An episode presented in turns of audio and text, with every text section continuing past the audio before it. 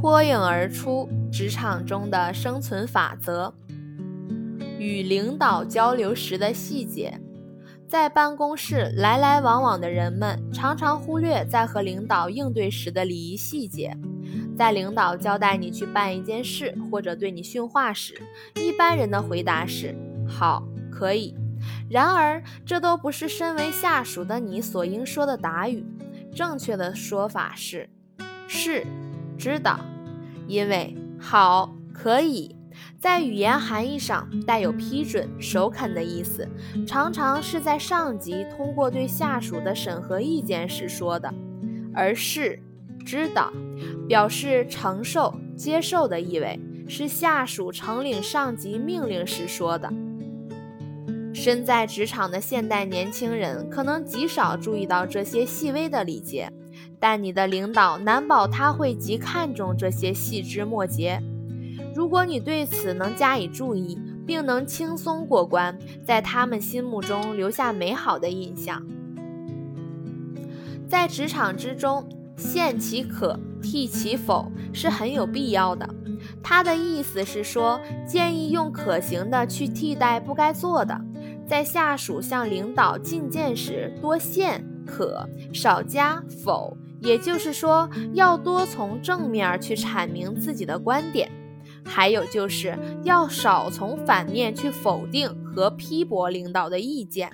甚至要通过迂回变通的方法，有意回避与领导的意见产生正面冲突。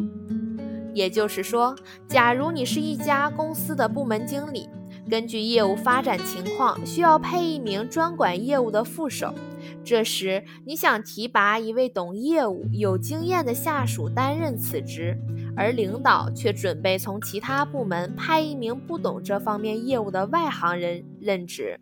在这种情况下，你可把话题多用在部门副经理应具备的条件和你所提拔人选已具备的条件上。而不应该在反驳领导所提拔候选人上，这样既可以避免与领导发生直接冲突，又能把话题保留在自己所提拔人选上。这种双赢的方法，你又何乐而不为呢？对于那些敢于直谏的下属，领导头疼的往往不是他所提的意见是有多么难以接受，而是下属提意见的方式让他们接受不了。比如这样的话：“经理，您的做法我不敢苟同，我认为应该。”你把领导的想法或做法一棒子打死，不用说他是你领导。就是一般的同事、朋友都很难接受的。你让领导脸上挂不住，领导自然对你心存芥蒂，你的意见被采纳的可能性就微乎其微了。